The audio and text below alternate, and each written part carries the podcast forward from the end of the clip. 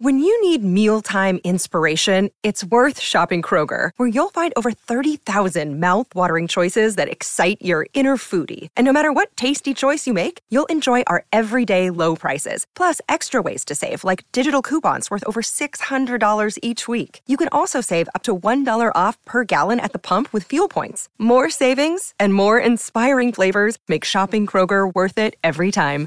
Kroger, fresh for everyone. Fuel restrictions apply.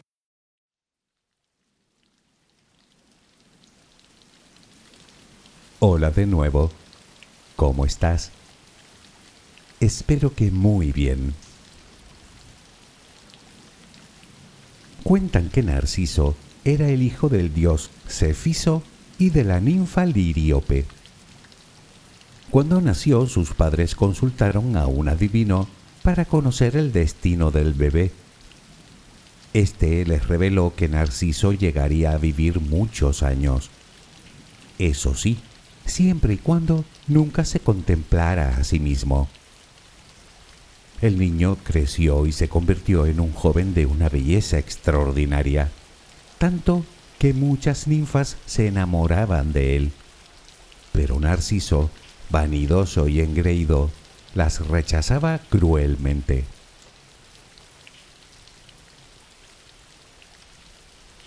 Una de esas ninfas se llamaba Eco quien previamente había ofendido a la diosa Hera, motivo por el cual la había condenado a repetir con su bella voz las últimas palabras de todo aquello que se le dijera. Eco, destrozada por el desaire de Narciso, acabó encerrándose en una cueva. Este hecho enojó a la diosa Némesis, que decidió castigar al joven engañándolo para que se mirara en las aguas cristalinas del río. En ese momento, Narciso, sin saberlo, pues nunca había observado su propio reflejo, se enamoró de sí mismo. Naturalmente su imagen no correspondía a su amor, así que cuanto más se contemplaba, más triste se ponía, hasta que un día, absorto, se inclinó demasiado y terminó cayendo en el río, y ahí se ahogó. Cuenta la leyenda que en ese lugar crecía una bella flor que hoy lleva su nombre, Narciso.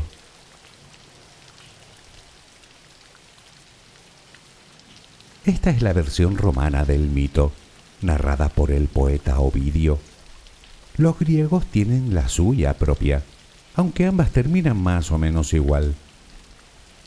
Como muy bien sabes, a este personaje, Narciso, le debemos el nombre de narcisismo. Pero ¿qué es exactamente el narcisismo? ¿Es algo que se tiene o no se tiene o existen distintos grados? ¿Qué lleva a una persona a comportarse así? ¿Cómo podemos reconocer a un narcisista? ¿Tiene cura? ¿Cómo debemos relacionarnos con gente de este tipo? Reconozco que el de hoy puede no ser un tema especialmente agradable, pero te aseguro que es de muchísima utilidad si queremos mantenernos lejos de estas personas, que por otro lado es lo más sensato. Déjame acompañarte en tu viaje al sueño y hablaremos de todo esto relajemos primero cuerpo y mente. Busca la posición que te resulte más cómoda para dormir, con la que te sientas más a gusto. Recuerda que siempre puedes colocarte boca arriba, con los brazos a los costados y con las piernas ligeramente separadas. Cierra los ojos si aún no lo has hecho. Intenta que los párpados estén lo más relajados posible. Toma aire profundamente por la nariz. Reténlo un par de segundos y suéltalo lentamente. Lo hacemos otra vez, pero en esta ocasión con la respiración abdominal. Inspira, reténlo Suelta. Nota cómo el abdomen sube y baja mientras que tu pecho permanece inmóvil. Una última vez, inspira, reténlo y suelta.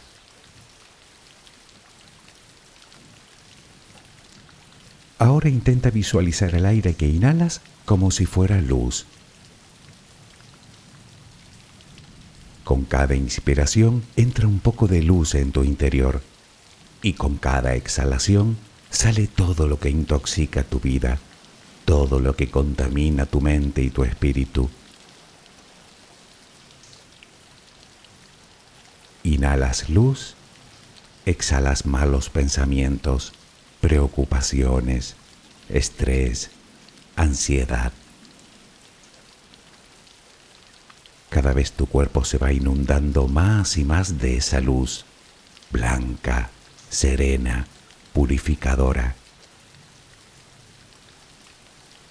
Poco a poco cada rincón de tu interior se va iluminando hasta que te conviertes en luz.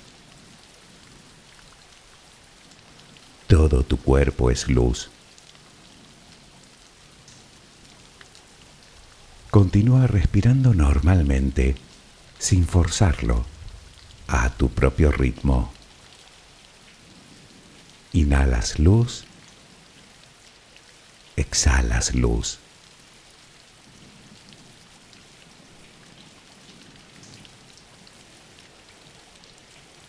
Ahora comenzaremos a relajar todo nuestro cuerpo.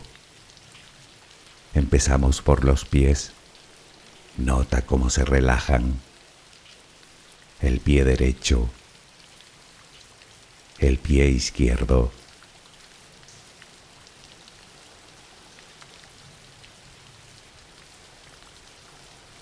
Centra tu atención ahora en las piernas.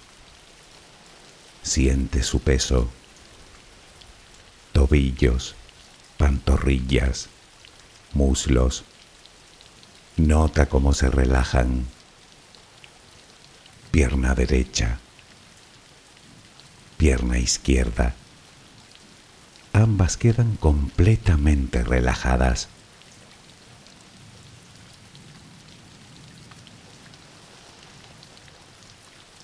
Toma conciencia de tu cadera Sientes cómo se relaja, cómo se relajan tus glúteos.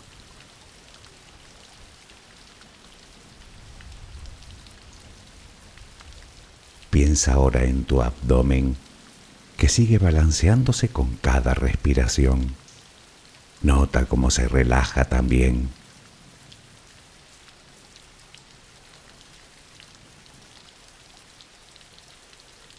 Tu pecho que permanece inmóvil también se va relajando.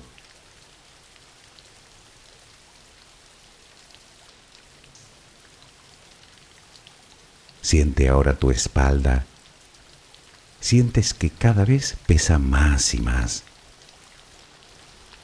Desde la cadera hasta el cuello, todos los músculos de la espalda quedan completamente relajados.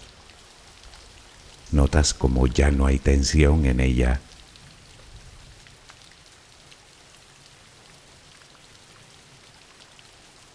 Notas los hombros que lentamente se van relajando también. Nota cómo caen.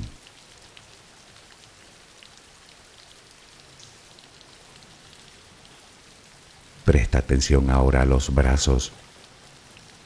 Tu brazo y antebrazo derecho tu mano derecha, los dedos de esa mano. Todo queda relajado. Tu brazo y antebrazo izquierdo, mano izquierda, los dedos de esa mano. Notas el peso de ambas extremidades.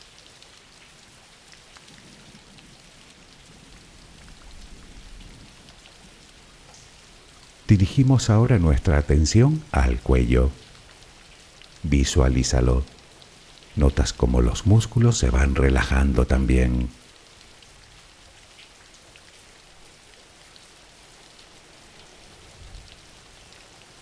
La mandíbula. las mejillas, los labios, la frente, el cuero cabelludo. Todo queda completamente relajado.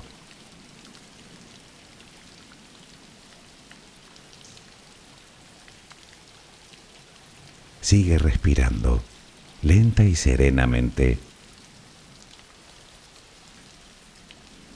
Con cada respiración sientes como tu cuerpo se va relajando más y más.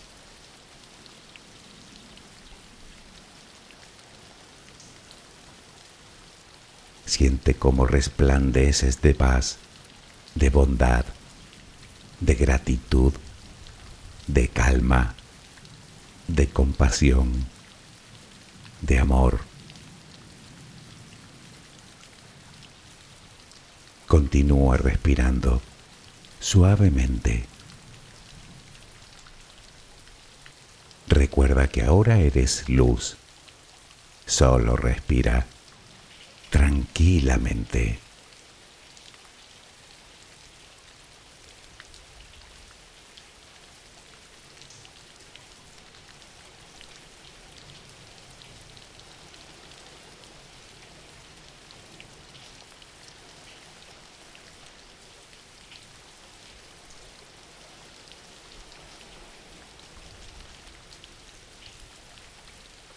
De Narciso nos habla de esas personas, por así decirlo, enamoradas de sí mismas, incapaces de verse sus propios defectos y de reconocer sus propios errores. Son personas que se caracterizan por un sentido exacerbado de su propia importancia, que se creen el centro del universo alrededor del cual todo gira y cuya falta de empatía las hace ser crueles con los demás suelen ser prepotentes, vanidosas y arrogantes. Necesitan de una constante admiración y en muchos casos son extraordinariamente manipuladoras. Seguro que alguna vez te habrás topado con alguien narcisista. Si no es así, te aseguro que has tenido mucha suerte. Porque si bien hay muchos tipos de personas tóxicas, estas son sin duda de las peores y sino que se lo digan a tantas personas que lo han sufrido en sus propias carnes con consecuencias devastadoras.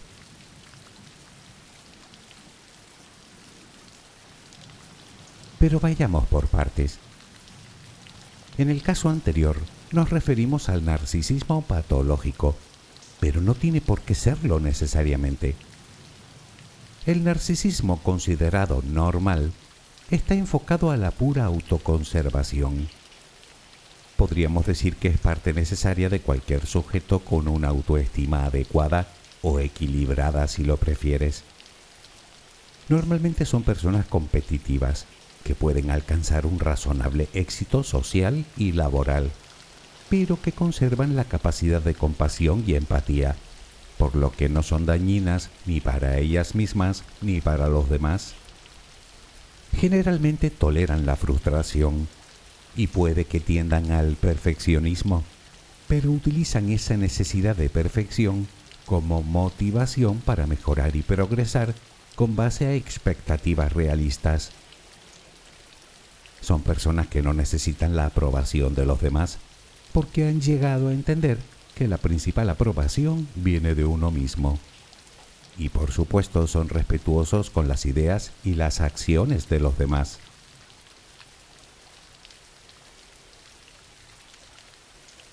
Hasta aquí estaríamos hablando de un narcisismo normal o funcional. Incluso podríamos denominarlo como saludable. A partir de aquí entramos en el narcisismo patológico Obviamente el narcisismo no es algo que se tiene o no se tiene como si de un lunar se tratara. Existen distintos niveles que van desde leve hasta severos. En su forma más leve, el narcisista puede pasar por alguien un poco soberbio y testarudo. En su forma más grave, es un verdadero problema, tanto para quien lo sufre como para su entorno en cualquiera de los casos hablamos de un trastorno de la personalidad por cierto más frecuente en hombres que en mujeres, en virtud del cual la persona que lo padece tiene una autoestima que podríamos llamar de muchas maneras menos de saludable y un ego completamente distorsionado.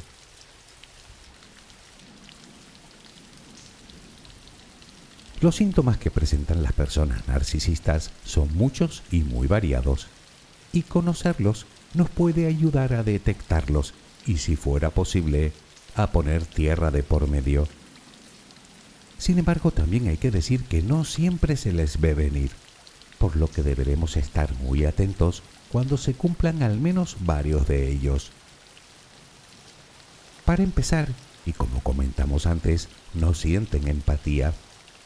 Son incapaces de ponerse en la piel del otro, de percibir las emociones, necesidades o problemas de los demás. Son egocéntricas, insensibles y se mantienen constantemente centradas en sí mismas, en su imagen y en sus propios intereses.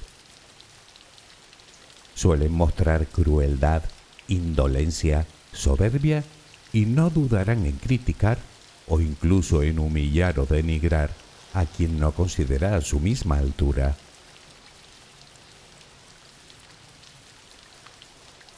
Las personas narcisistas son engreídas, que buscan desesperadamente el reconocimiento y la admiración de los demás con el fin de sentirse superiores.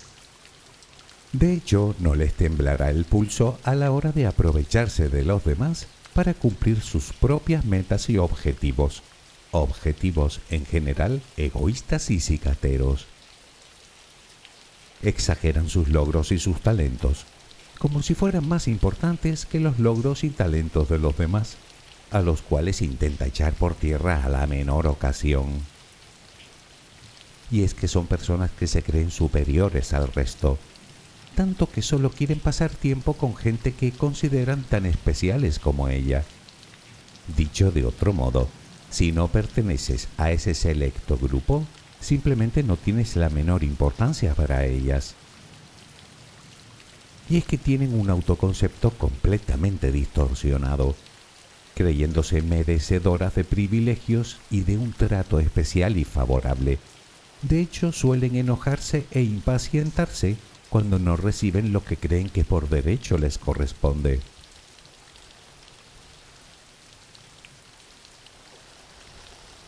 Algo que también caracteriza a las personas narcisistas es que no soportan las críticas ante ellas, a menudo reaccionan de forma hostil, con sentimientos de ira, de rabia, de vergüenza o de menosprecio, atacando a cualquiera que les lleve la contraria.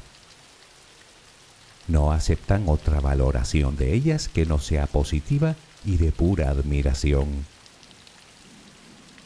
Sus preocupaciones suelen ir orientadas hacia fantasías sobre el poder, la perfección, la inteligencia, el éxito, la belleza o incluso la pareja ideal. Son personas envidiosas, pero a la vez creen que todo el mundo las envidia a ellas. Su estilo de conversación suele ser unidireccional, es decir, que solo hablan de ellas, destacando en todo momento lo brillantes que son, aunque no hayan logrado nada. Y como era de esperar, solo se escuchan a sí mismas les gusta monopolizar la atención de los demás de cualquier manera posible. Y si para ello tienen que fingir una enfermedad, lo hacen. Y por último, y esto es lo más peligroso para quienes tienen cerca, tienen una gran tendencia al control y a la manipulación.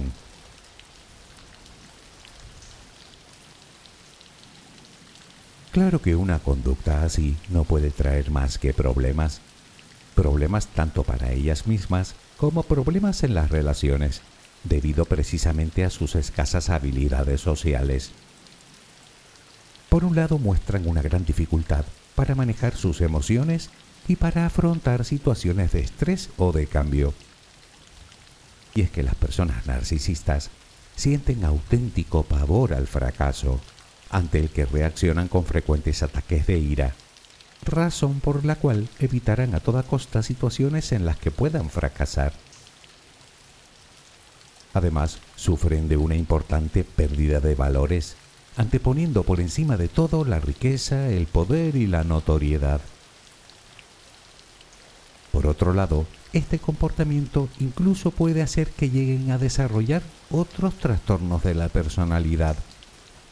Todo esto hace que a menudo terminen abusando de sustancias adictivas como el alcohol o padeciendo depresión o ansiedad.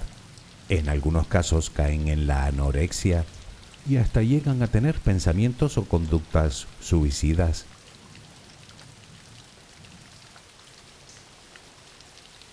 Me dirás que una persona de este tipo se le ve a la legua. Puede que sí, pero depende del ámbito.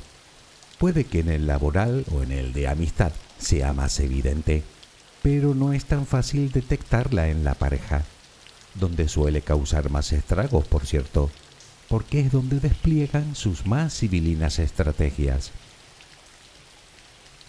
Todo comienza en el inicio mismo de la relación. Por norma general, te hacen creer que tú y ella son verdaderas almas gemelas, haciéndote ver que ambos tienen muchas cosas en común. Lógicamente es en estos momentos en los que muestra su mejor semblante y todos sus encantos. Sus muestras de amor son apabullantes, lo que llaman bombardeo de amor, tanto que no te dan tiempo ni a pensar. La idea que persiguen es que caigas en su trampa sin que puedas hacer una mínima reflexión. Una vez que has caído en sus redes y que has terminado idealizándola, comienza el martirio. Para empezar, te hace sentir culpable por todo, incluso de lo que hace o piensa. Esta constante culpabilización va menoscabando poco a poco la autoestima y la confianza de su víctima, haciéndola creer que no merece respeto ni amor, lo cual la hace entrar en un círculo vicioso de culpa y dependencia.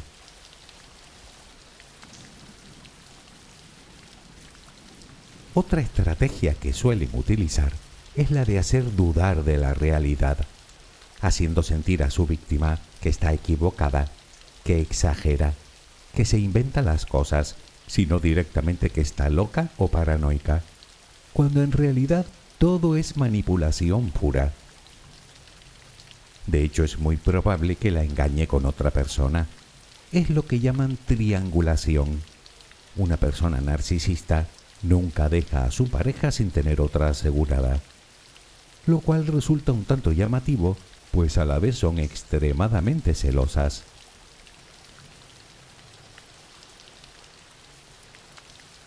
Algo que caracteriza también a una persona narcisista es que utiliza, siempre que tiene la oportunidad, el chantaje emocional.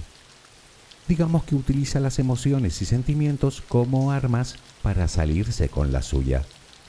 Ya sabes, si me quisieras, harías esto por mí, o después de todo lo que he hecho por ti, y expresiones similares.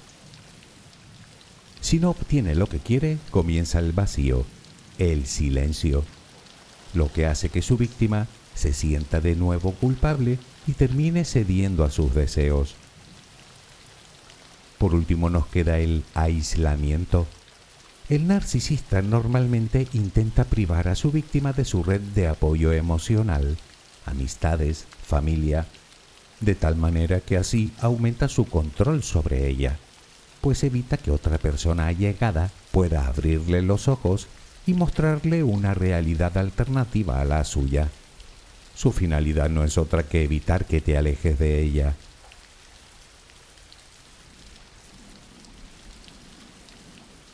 El resultado final es simple a la vez que catastrófico, la subyugación. Una relación de pareja con una persona de este tipo es lo más parecido al infierno en la tierra. Tal vez sepas perfectamente de lo que te estoy hablando, pues conoces a alguien que lo ha sufrido. Desgraciadamente hay muchos casos así. Aunque también puede que haya descrito perfectamente a esa persona que te hace o te ha hecho la vida imposible durante años. Si ese es tu caso, que honestamente espero que no, déjame decirte una cosa. Te digan lo que te digan, eres una buena persona, valiosa, llena de luz, generosa y empática. Y fíjate que en este caso no lo digo para animarte, te lo digo porque así son sus víctimas. ¿Que cómo sé que tú no eres narcisista? porque si lo fueras no estarías escuchando este audio.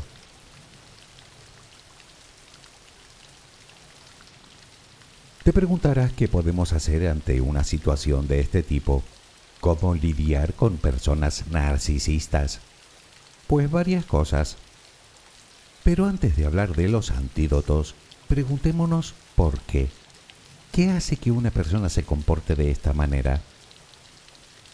Bueno, como sucede con casi todos los trastornos de la personalidad, parece ser que nacemos con cierta predisposición a padecerlos sin embargo, eso no es óbice para que lo desarrollemos. Tienen que darse las circunstancias precisas para que este trastorno se manifieste en la persona. Hablemos pues de las causas y de los factores de riesgo.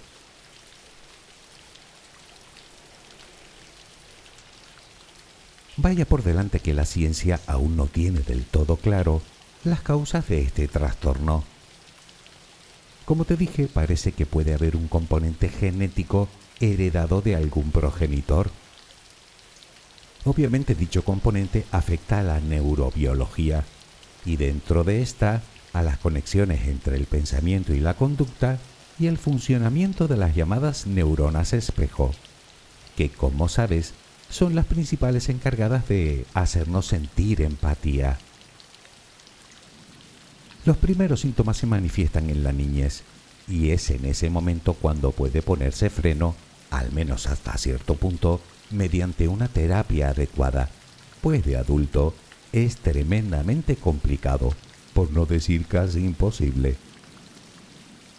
El motivo de dicha dificultad es su propia personalidad, que por un lado las hace incapaces de reconocerse a sí mismos como personas narcisistas y todos sabemos que para sanar de cualquier afección, antes debemos ser conscientes de que estamos enfermos, algo que ellos no harán. Y por otro lado, aunque lo reconocieran, probablemente no existe un terapeuta suficientemente bueno para tratarlos. Lamentablemente, todo esto hace que una persona narcisista se convierta en una auténtica esclava de su propio trastorno.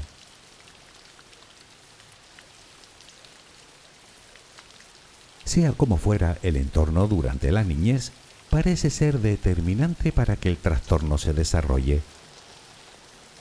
Muchos autores coinciden en que los factores de riesgo pueden ser un exceso de atención o un ambiente con demasiadas críticas o un ambiente particularmente insensible o incluso puede que haya recibido la influencia de alguna persona en su entorno con conductas narcisistas no corregidas ya que el niño tenderá a copiar los comportamientos de los adultos.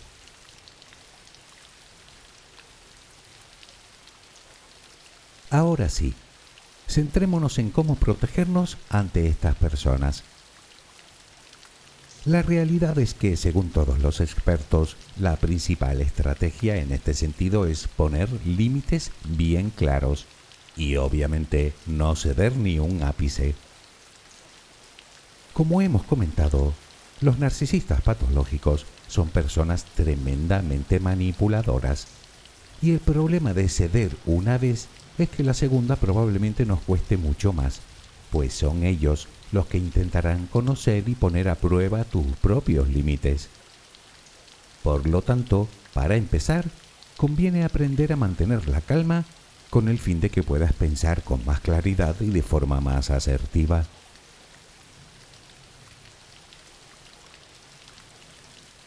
Para tratar con este tipo de personas es importante hablar claro. Por ejemplo, si es un no, es un no. A la persona narcisista no le gusta nada esa contestación, ya que están acostumbrados a salirse siempre con la suya. Probablemente intenten manipularte, haciéndose la víctima o amenazando, y puede que hasta veas alguna lágrima de cocodrilo buscando tu debilidad. Pues bien, no cedas. Es cuestión de tiempo. Cuando perciben que no pueden lograr de ti lo que se proponen, buscarán otra víctima.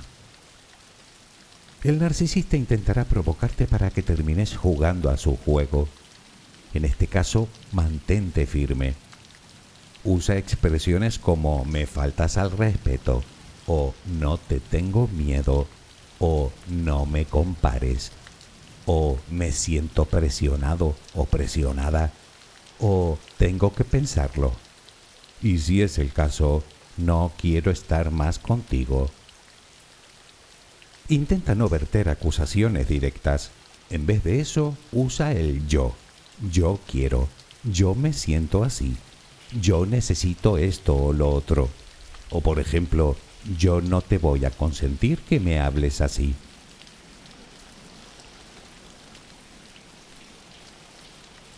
No entres en discusiones. Un narcisista siempre lleva la razón. Y si nota que se le vira la cosa, intentará utilizar un lenguaje ambiguo y confuso, utilizando expresiones de yo no dije eso, o estás equivocado o equivocada. Utilizará cualquier estrategia retórica para, como se suele decir, arrimar el asco a su sardina. Lo mejor es no entrar al trapo respirar profundamente y alejarse uno del conflicto.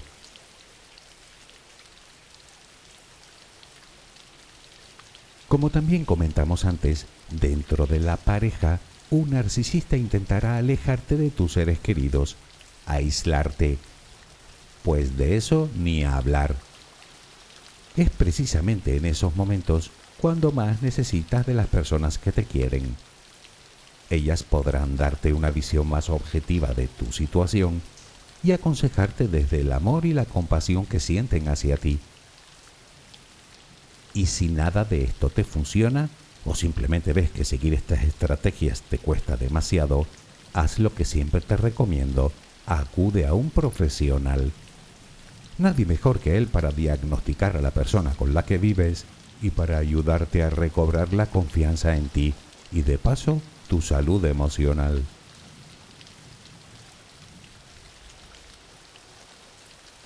Está claro que caer en las redes de una persona narcisista es caer en un pozo del que no resulta fácil salir. Puede que llegues a sentir lástima por ella, tal vez incluso llegues a pensar que nadie te va a querer de la misma manera. Permíteme decir que eso son paparruchas. En primer lugar, Entiendo que sientas lástima y quizá en el fondo hasta sean dignas de eso, pero son argucias que utiliza para amarrarte a su lado y convertir tu vida en un trapo. Y segundo, las personas narcisistas no quieren, utilizan, empezando por utilizar tu luz para suplir su propia carencia de brillo. Es más, esa idea probablemente te la haya metido en la cabeza por medio de la manipulación. Créeme, todos los especialistas te dirán que la indiferencia es tu mejor opción.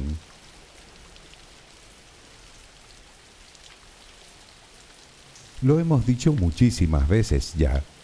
El amor no duele. Puede que inquiete un poco, que desasosiegue, que preocupe, y hasta que enoje de vez en cuando. ¿Por qué no? En todas las relaciones hay altibajos, pero no duele, al menos como el insufrible dolor que te hace sentir un narcisista patológico. Así que, ni caso. Eres tan digna y merecedora de amor y respeto como la que más. Y quien no quiera verlo así, ya sabes, con viento fresco. Espero que mañana tengas una maravillosa jornada. Que descanses. Buenas noches.